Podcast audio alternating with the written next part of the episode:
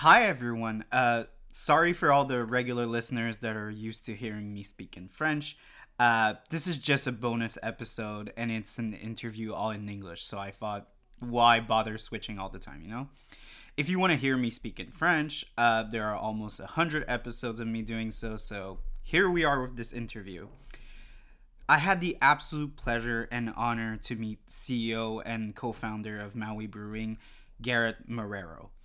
Garrett was kind enough to give me a few minutes in his extremely busy schedule that also coincided with my vacation schedule because, yes, as many of you know, this is my second year in a row that I've been to Hawaii, and it's definitely not my last. I really wanted to have an interview with Garrett in the context of this podcast because I find the situation in which Maui Brewing finds itself is extremely particular in our own microbrew perspective here in Quebec, but also in Canada or even mainland North America, to be frank. Some of you might not know, but because of Hawaii's position on the globe, they're faced with importing overseas a lot of goods that most territories, such as ours and probably the one you are listening to right now, don't have to. Basic things like craft dinner or Bud Light, etc. You, yeah, I know. You on the Bud Light though, yeah, not craft dinner though. Man, I love that shit. But yes, so importing. That leaves them with an interesting problem. They either need to import everything and pay much more for it than we do, or make everything themselves. And Hawaii is kind of an interesting mix of both. I think there's a great effort, especially in the last few years, for Hawaii to go on the self sufficient route but there are also still a good amount of products that are not produced locally. That's not the case for Maui Brewing, though. And coming from a mainland perspective, where everywhere in my life where beer was sold, there was the big giants like Bud Light, Budweiser, or even here in Canada, the Molsons and Sleemans of this world plastered themselves everywhere in bright neon signs where beers were sold, whether it was fancy restaurants, shitty bars, or grocery stores, even. In Hawaii, because of that specific importing problem, Maui Brewing has accomplished to place itself in this kind of omnipresent way in which usually big commercial company would be. Each beach you go or restaurant or bar in Hawaii, you are much more prone to see a Maui Brewing poster or neon lights in the window than a Budweiser or Heineken or any other mainline commercial brewery. Not for lack of trying, these companies just don't seem to impose their monopoly like anywhere else in the world. And for someone that drinks microbreweries almost exclusively, I think it's an absolutely beautiful thing to see. I really dream of the day where we could see micros in Quebec being dominant in the common culture and that people will crave automatically or even subconsciously a locally made beer and not a super big commercially made one.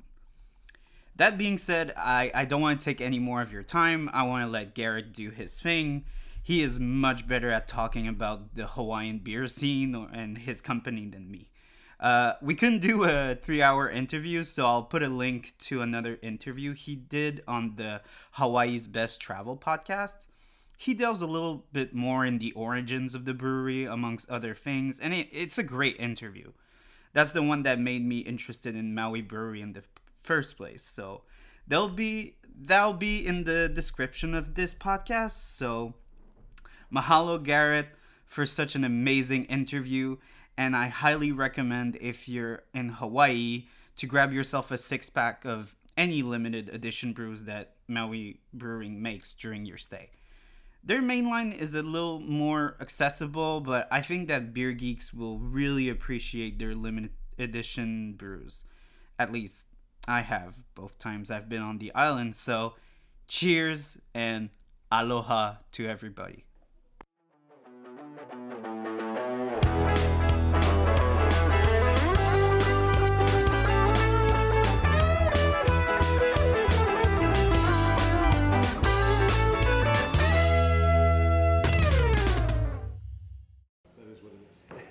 So I prom- I will probably not pronounce your, your last name correctly, so feel free to correct me. But I'm Marrero. Marrero. Yeah. Okay, so uh, I am here with uh, Greg uh, Marrero. Garrett. Uh, Garrett. Oh my God. That's okay. I knew. It's I, I was like, if I if I'm gonna mess up the last name, I'm gonna mess up another part of the name. So uh, yes, so you are the uh, CEO and co-founder of Maui Brewing, which is it's not like an understatement of saying is the biggest craft brewery in all the state of Hawaii.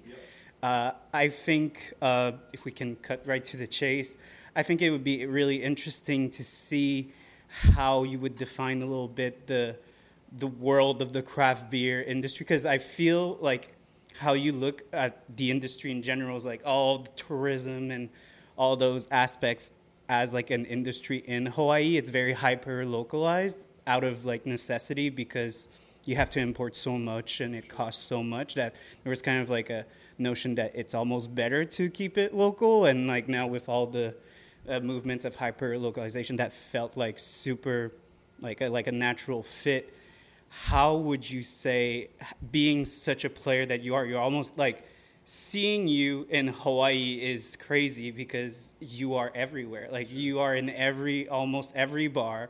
Like you you completely clear all like of bud light and all those like big commercial brands. And it's it's like mind-boggling to think that this is like um like not just a c- huge commercial beer company that would take over. How was it to place yourself as like a local brewery in such a i would say like complete area of the entire like archipelago is that that's Yeah, the I think we are actually our, our, our, our archipelago.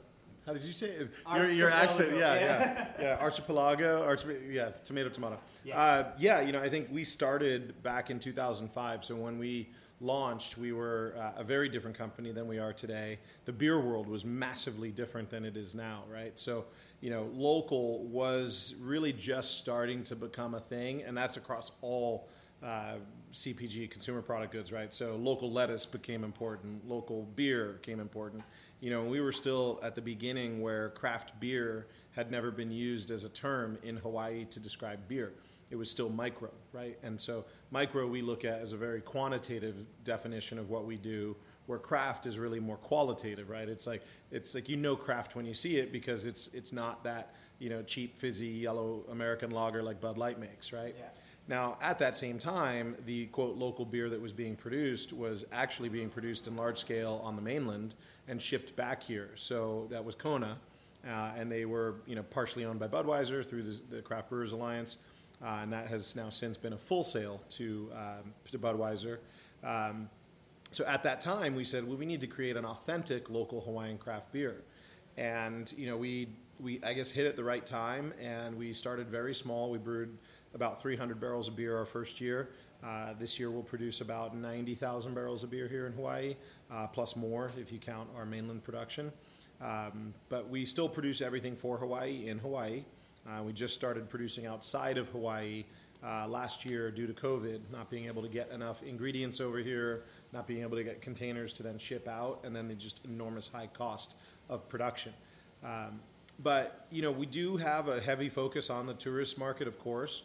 Uh, we've never tried to separate that we sell only to tourists or sell only to local. You know, we it's a small place. We support everyone equally. Um, you know, I think the fact that when visitors are here, they drink the beer. You know, nobody wants to drink the beer you drink back home, right? If you if you like craft beer, you like to experience other beer. Um, I always like to say that like craft beer drinkers are uh, very promiscuous when it comes to brands, but stylistically they're very um, committed. So an IPA drinker wants to drink every damn IPA that they can get their hands on. I don't care what brewery. I just want to drink it. Now they'll have their favorites, right? Where when you look at a a Bud Miller Coors drinker, they're brand loyal. They only want to drink Bud Light, Coors Light, etc. Right? So you know, for us, we've always focused on just being you know who we are, so an authentic Hawaiian craft brewery here, and creating a wide array of styles so we can really have something for everyone. Um, you know that has led to us now having Kupu, which is our distillery. Uh, so we make whiskey, gin, amaro, and then some ready-to-drink cocktails, uh, and then we have our Maui hard seltzer as well. So Um, you know, between all the beverage alcohol we produce, we by far are the largest beverage uh, alcohol producer in the state of Hawaii. And uh, how is it to? Because you you talk uh, like I'm gonna put a link towards the another interview that you did with uh, Hawaii's Best, uh, where you ran into more details about how like the difficulties of uh, the the craft beer and yeah, yeah, and, uh, um, and basically how it was difficult to like compete because you were a restaurant at first and like people were just being like I don't want to take your kegs because you're basically like a, com- a competitor. Yeah. So uh, I would say, how were you able? Because again, like I said before, you were so like embedded into like the uh, like the, the the whole community. How is it that you were able to implement yourself so thoroughly, and how how are you able to maybe focus? Like I would say what really boggles me is that with someone that has such a because you have a, a, really big enterprise and it's a beautiful enterprise i want to go in those details a little bit because i thought it was very interesting another aspect but how would you say it was for you to keep your your keep your commitment of being like no we really want to implant ourselves extremely hard in this market and not expand sure. too quickly because that was a choice that paid off at the end yeah, for you absolutely. yeah, so yeah. Uh, I would say to that, like we focused on the long game. Uh, you know, we didn't come. My ex-wife and I, she's the co-founder, uh, still great friends today. She actually just left yesterday. Um, you know, she and I were always playing the long game. You know, investing in our community, investing in our brand. You know, being who we said we were. we were always out in the community. I, you know, at, at, at one point, I was brewing in the morning, canning beer in the afternoon, and then delivering the beer after that. Uh, at, and then when I'd be done for the day, I'd go and cook at the restaurant. Right? We wore a lot of hats. We were meeting everybody. We were really developing uh, a position for, you know, to, to make Maui Brewing part of the fabric of a community. Right? It wasn't about selling beer. It was about being a member of the community. And at first here, that was very difficult because you know essentially we were foreigners to Hawaii, right? And, and here you really have to build a respect and a reputation for yourself before you are welcomed into the community. But you know, here we are, uh, more than 18 years later now. Uh, you know, and we have become the biggest, not because that was the goal, but it's because we have stayed true to who we said we were and who we behaved, behaving how we were. uh.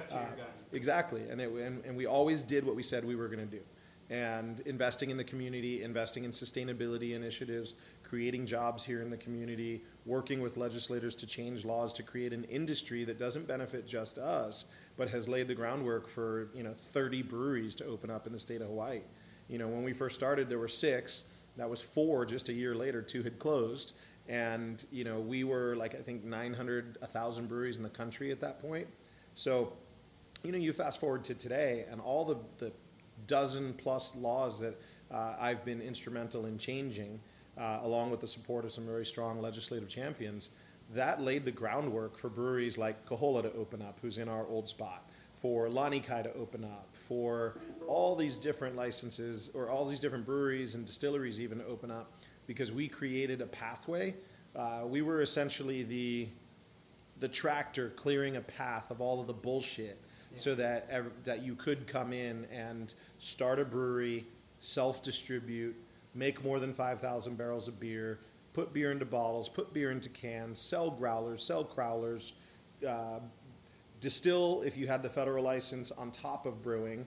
Um, I, I, can go on and on, allowing it's it's, it's really it's it's un, it's incredible because everything you're talking about are all issues that we are dealing here sure. in Quebec, and it's very difficult, and it's been difficult, especially for COVID as well, because. Yeah permits are so difficult to get and the laws are so strict that a lot of micros struggle just because of that aspect. But there's one aspect, because I know we have really limited amount of time, that I want to touch upon because I think having talking about everything you brought to Hawaii and the and consequently to the microbrewery industry, not just in the Hawaii but just in general with the laws that you passed. Uh, you were a forefront at a lot of things, and the thing that really touched me and really appealed to me because it's something that I barely saw a spark of it in Canada because recently I saw that a microbrewery that's called Bellwoods in Ontario uh, installed the um, CO2 exchange recovery system, and you are completely like uh, grid independent. You have several thousands of solar panels, and I think it's absolutely incredible. And especially like again coming from this perspective of sustainability because i know it's something that's extremely important for the hawaiian culture how are you able to really again push that notion of sustainability and how do you think that micros could go towards? Because you like you said you were that tractor you you pushed that through you were able to implement that and you do it with such a success. I came here and everything's full. Like i, I couldn't sit. It's really it's a success story so yeah. Uh, but what i'm I know who to talk to. what I mean by that, because I know that uh, it's it's still a problem. Like there's a lot of waste that's done, and in the world that we live in, it's a yeah. So w- how did you do it? What are the steps towards that? Because I think it's absolutely incredible what you did, being grid in- independent I would and say, yeah, on the sustainability front, you know, it's a first making the commitment to doing it, right? It's not just going to happen, right? And this is 18 years in the making to get to where we are today, right? And tomorrow it'll be 18 years and an extra day to get to tomorrow. Um, you know, things. I think in the beginning we looked at things in, in a in a manner that was like, okay, it's the right thing to do, right? Solar and solar thermal and CO2 recovery, all of these things that a even didn't exist. Like there was no CO2 recovery at a craft brewery scale, even for the likes of New Belgium at the time. Um, so the technology didn't exist. You focus on okay, what can I do? Well, we couldn't afford solar, but we knew we had you know old school light fixtures in the restaurants and just simply changing out bulbs to reduce the energy consumption. Right. So you not only have the right thing to do, which is conserve energy, right, because it's carbon footprint, but at the same time, it's also economically beneficial too. So there's a there's a financial case to making it work as well, right? This we wouldn't have. I can tell you right now, we would not have spent the north of $10 million that we've spent on this facility to have all of the sustainability we have um, if we had cheap power, cheap CO2, and cheap gas. You just wouldn't do it. There's not a business case to do it. Now, there's a marketing case and there's a right thing to do case, and that, that, would, what, that would be why we would make those decisions. But if financially it didn't pencil out and it would strain the brewery and put it in a bad place, we would never have done it. But because there's also a financial case between the way our government manages uh, sustainability initiatives through tax credits and, and low interest loans and those types of things, made a lot of sense. Here in Hawaii, we have a further reason to do it because we have a shitty electrical grid, we have a very limited access to CO2. So the more we can be independent from uh, and insulate ourselves from supply chain challenges, and CO2 is a supply ingredient, uh, the better we are to weather, you know, storms, the weather, you know, in, in literal storms as well as figurative storms. So if we can provide our own access to electricity, heat, and CO2, we're in a much more uh, insulated and protected space.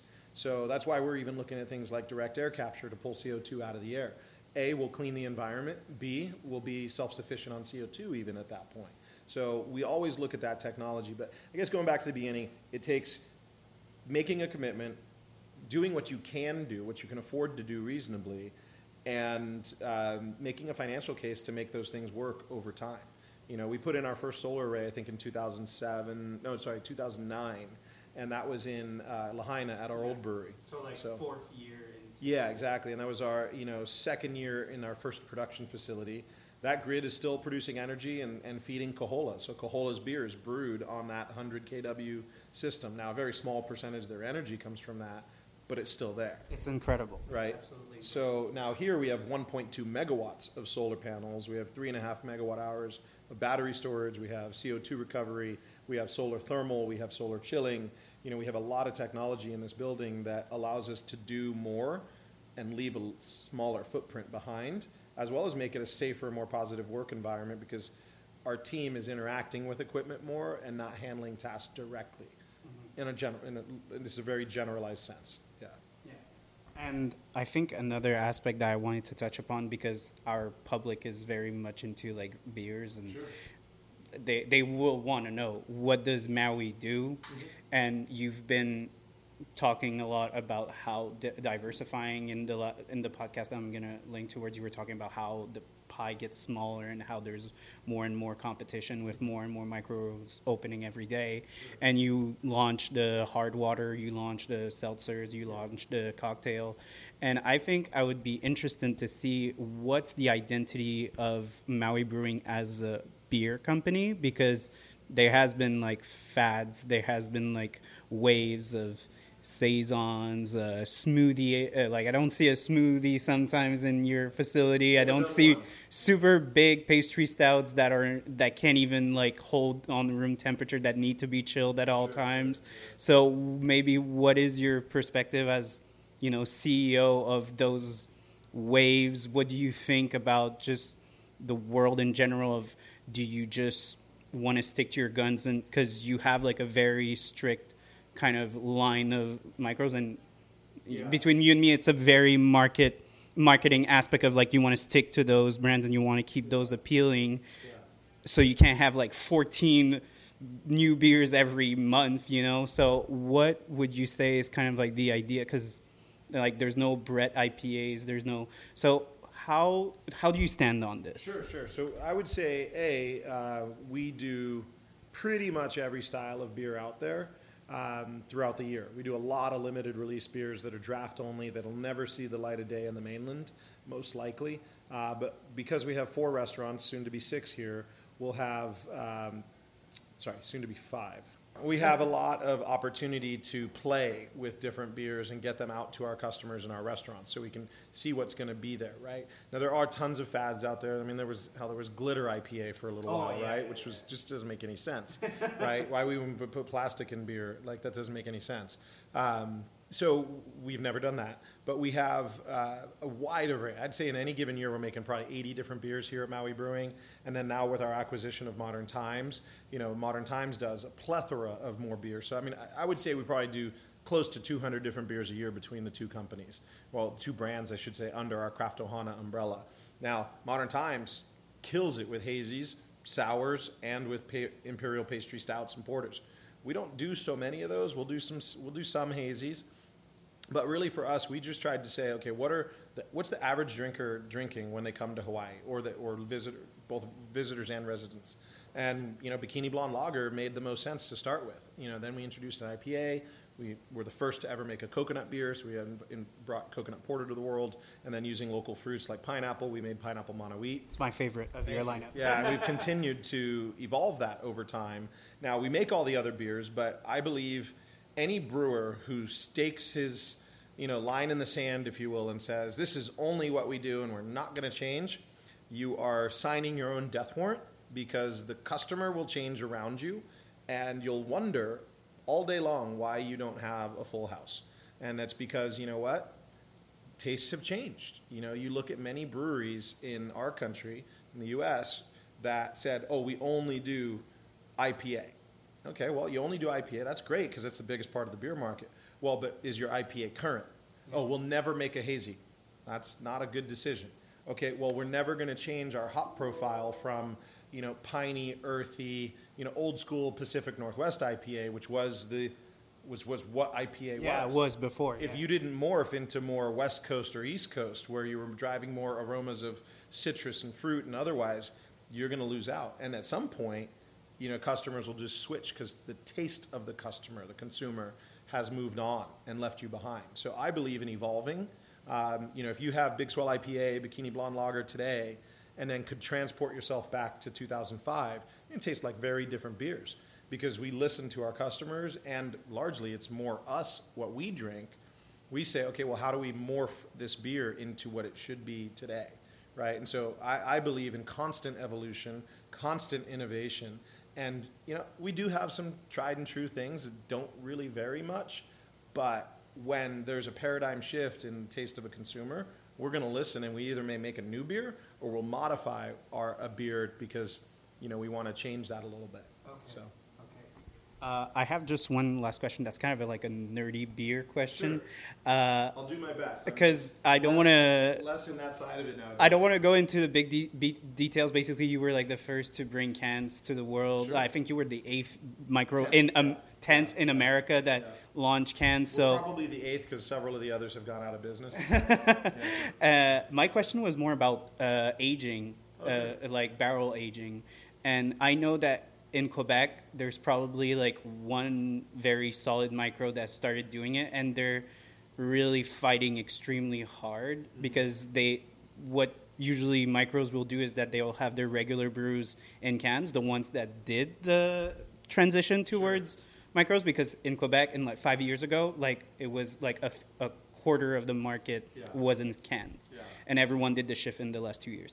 But basically it's very difficult for them to do like bar- barreled age. It's very difficult for even for the beer geek to there's some beer geeks that will not buy a can of barreled aged beer. Sure. Like for them, they- it needs to be in a glass bottle, and I know that you committed to the can. Mm-hmm. Have you? Because I don't see a lot of uh, aged beers, and I Sure. don't see a bunch of barrels just sitting in the warehouse. So.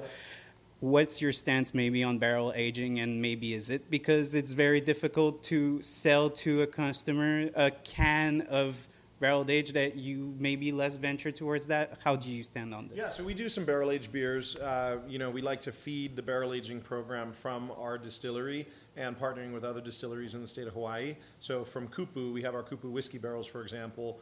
We'll do a barrel aged beer uh, in whiskey or even wine from the winery upcountry, etc. Um, and those are typically going to be draft releases lately. Um, you know, a few years ago, we decided to stop using bottles, and I think we ran out our bottles like 2021, maybe maybe late 2021, and got rid of the bottling line and just committed to the can. So we will do some barrel aged beers in cans. Um, I agree. That's a more it, you know people want that the pomp and circumstance of opening up a bottle and oh look at how this the it's a- ritual. yeah, it's the twenty five dollar bottle. Well, what if I could I, I could deliver you that same twenty five dollar bottle in a sixteen dollar beer? And it's very difficult because for of the, cost. yeah yeah, and it's very difficult for the consumer to buy a nine dollar can, Yeah. or even like a small can that's Yeah. like six dollars. Yeah. They're like, I'm not gonna buy this. Like, Sure. no way. It's But very right, difficult. They'd rather spend the money on packaging rather than the beer, Oh, right? yeah, because yeah. glass bottles cost so much more, especially here in Hawaii, because the shipping weight. Um, they break. The filling lines are not extremely efficient unless you're getting a high-speed filler, which we have one for canning. But you know, our bottling line was an old Meheen. It was brand new for us, but it was a Meheen, and uh, they move. They just don't package beer extremely well to our quality preferences, right? Now, you look over at our family at Modern Times, very different situation. We do a lot of bottled beer over there. Um, some of our barrel aged beer does go into cans on that side as well. So um, I think the consumers' tastes will shift on the whole bottle can argument. Uh, as they did with even lager and IPA. Um, but yeah, I mean, I, I, I definitely see that consumer point. For me, the biggest difference on why not a can is you know, when I have three hazy IPAs, a lager, and then a 15% barrel aged porter, and they're all in 12 ounce cans, you just grab the wrong can. You're like, whoa, you know, it really needs to be clearly defined. Like, I really wanted an IPA or a lager, whatever, but I didn't want a 15% imperial porter. I got to share that with someone now. Cool. It's just, I think that's where the disparity comes. So for us, you know, we're looking at using larger cans for our barrel aged beers, uh, 16s or 19s, and then you know really you know kind of keeping that to a, a low volume. Uh, but we do a ton of barrel aging on both sides under Maui Brewing and Modern Times.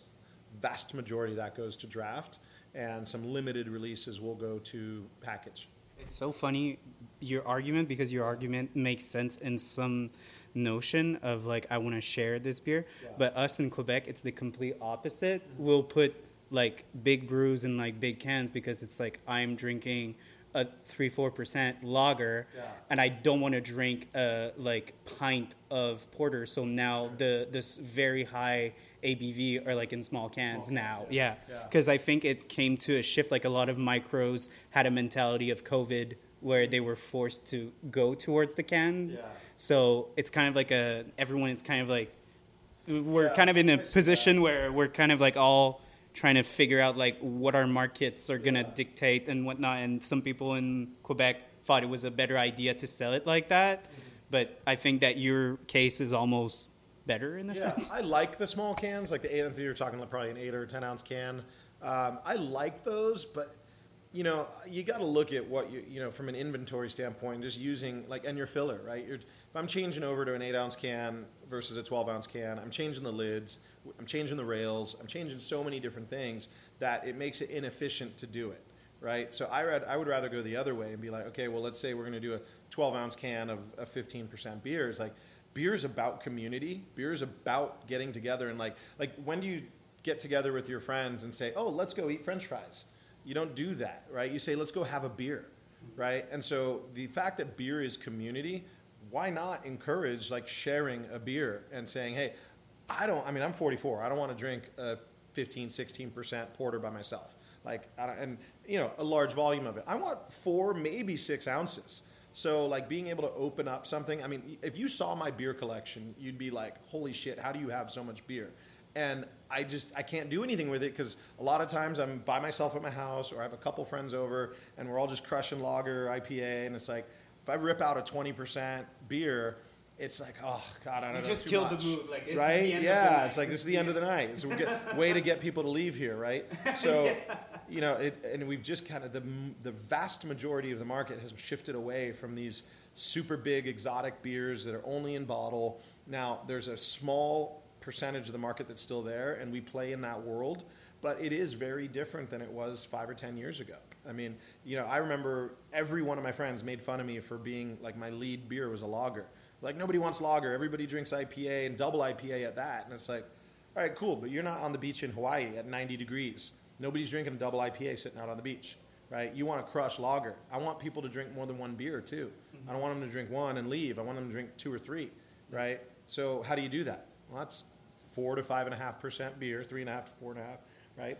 And being able to provide great flavor and great character in the beer, but not necessarily get people drunk order multiple beers. You want a double IPA to take home? Cool, we've got that too, right? So there's, I mean, we do everything from, you know, soft beers in the three percent range all the way up to, you know, I think our biggest beer has been around nineteen percent. You know, it's just, but our cores, what we run with every day, are you know, bikini blonde lager, big swell IPA, pineapple Mana wheat, you know, that genre of beer. Yeah. Well, I'm not gonna take more of your time because we've been on, like we've been discussing so I many. could do it all day if I didn't have to get on a, a- another Senate hearing. Exactly. To change yet another law that shouldn't have to be even on the books. Well, thank you so much for receiving me. Thank you for everything you've been doing for the beer industry, not just like in Hawaii, but all around the U.S. I think, and being from Quebec, there's a lot of things that you do in the U.S. that affects us because we're such a close market. So if you think that you only have maybe some leverage in the U.S., think about that. Sometimes you help the little guys as well. I like that. That's, I was a little guy once too. I still, I mean, still, we're super tiny compared to the vast, the big brewers, right? And Yeah. I mean, in total, we'll do 125,000 barrels this year. So we'll be top 25 maybe in the country in terms of volume.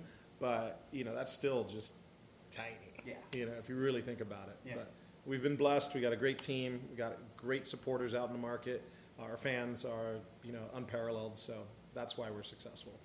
Thank you again, and uh, come to Hawaii and have a bikini blonde. And if you like white beers like I have, I like your uh, pineapple. Uh, yeah, I love it. So uh, yeah, please, guys, give those guys a chance. It's really good stuff. So I'm signing off. Aloha. Yes. Cheers and beers. Aloha.